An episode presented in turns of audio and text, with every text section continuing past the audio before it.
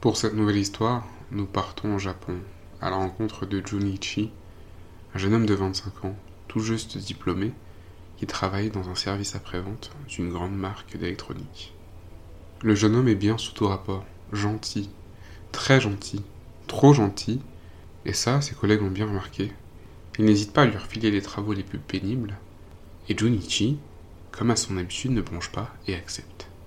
Trop gentil, trop gentil, jusqu'à quand va-t-il tenir? En dehors de son travail, notre ami a une passion, la peinture, et Megumi, la vendeuse du magasin d'art qui se situe à côté de son emploi. Le jeune homme s'y rend plusieurs fois par semaine pour s'équiper et bien sûr pour la voir. Ce soir aussi, Junichi se rend au magasin d'art. Seulement chose qu'il ne sait pas, c'est qu'il a également tapé dans l'œil de Megumi. La jeune femme qui est en train de l'encaisser se met brusquement à engager la conversation. Je vois que ça fait plusieurs fois que vous venez ici. Est-ce que vous êtes peintre? Vous peignez quoi?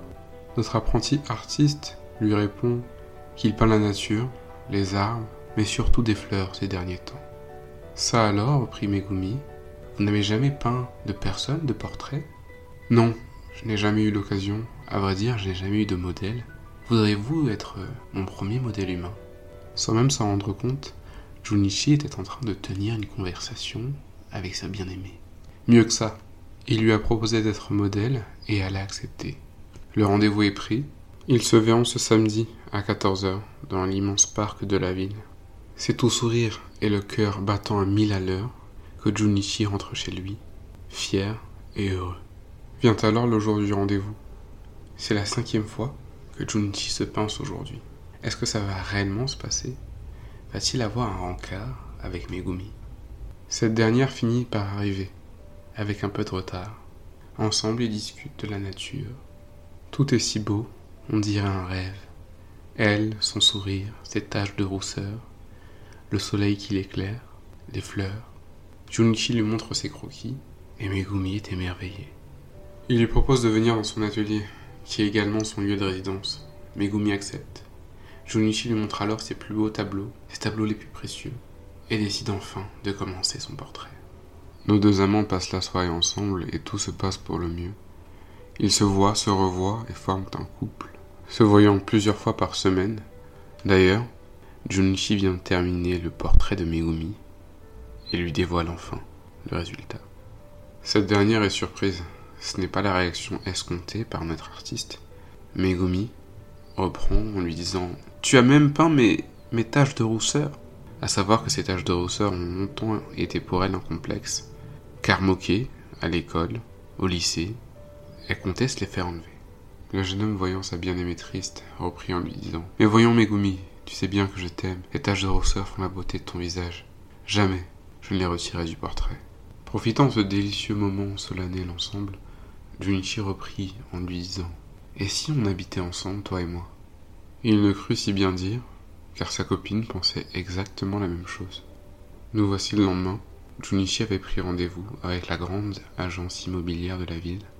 Le voyant arriver, voyant le client tout timoré qu'était Junichi, l'agent immobilier se dit intérieurement qu'il avait de quoi profiter de ce jeune homme? Et pour cause, Junichi avait de maigres revenus. Seulement l'agent immobilier ne l'a pas écouté une seule seconde, lui proposant des logements hors de prix, bien loin des exigences de Junichi.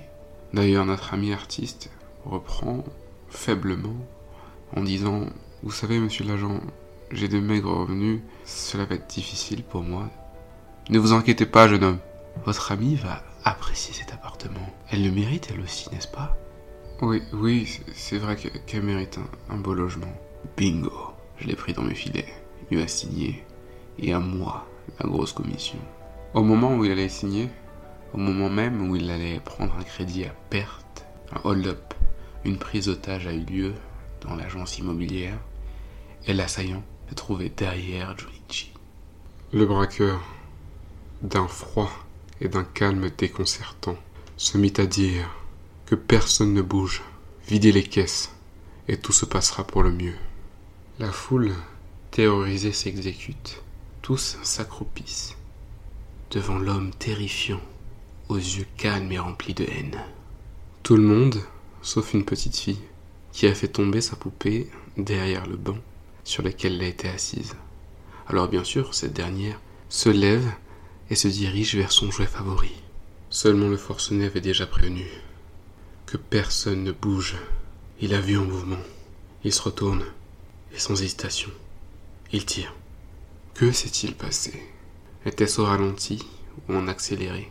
Quoi qu'il en soit, Junichi a vu la situation, a compris avant tout le monde ce qui allait se passer, et il s'est précipité et s'est positionné entre la balle et la jeune fille.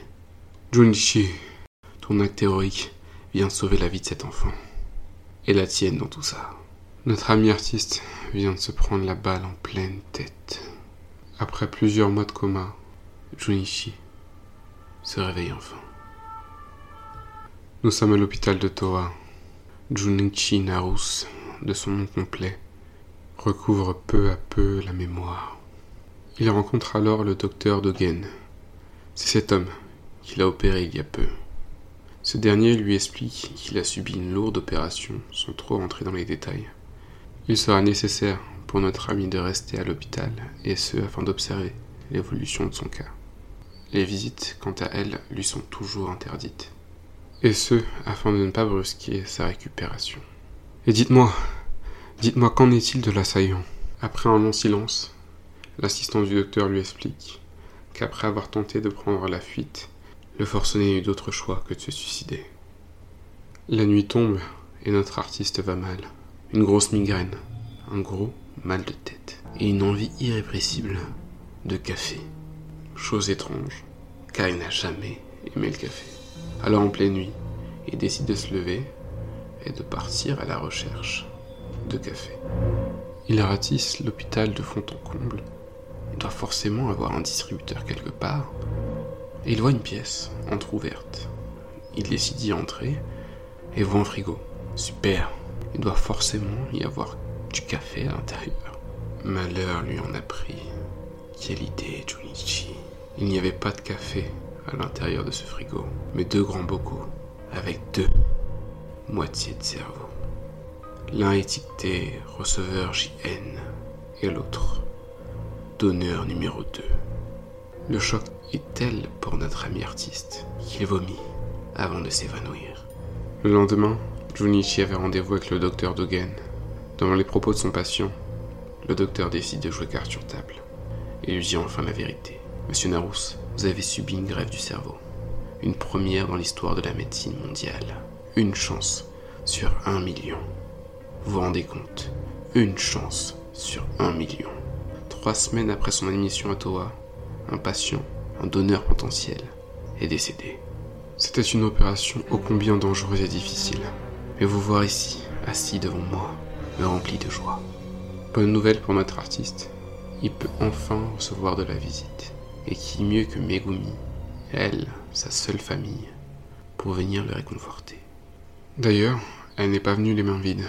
Elle est venue avec des croquis et de quoi peindre. De quoi occuper son amoureux, qui s'ennuyait à en mourir, assis, allongé sur son lit. Junichi, avec son nouveau matériel, se met à peindre à longueur de journée. Et qui peint? Megumi. Le grand jour est enfin arrivé. Junichi peut sortir. Bien sûr, il devra revenir à l'hôpital au moins une fois par semaine, et ce afin de voir l'évolution de son cerveau.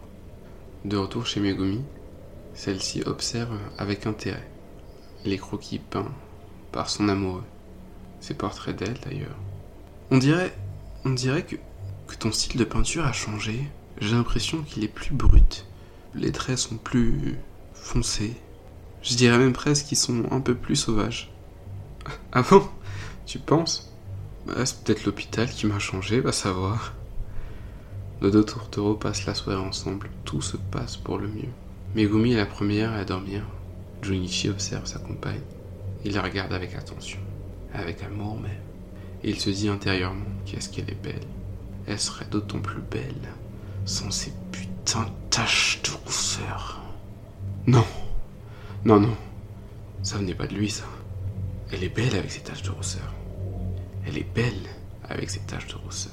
Notre ami tente de se réconforter comme il peut, mais s'il sait bien au fond de lui que ses pensées Cette pensée n'était pas la sienne.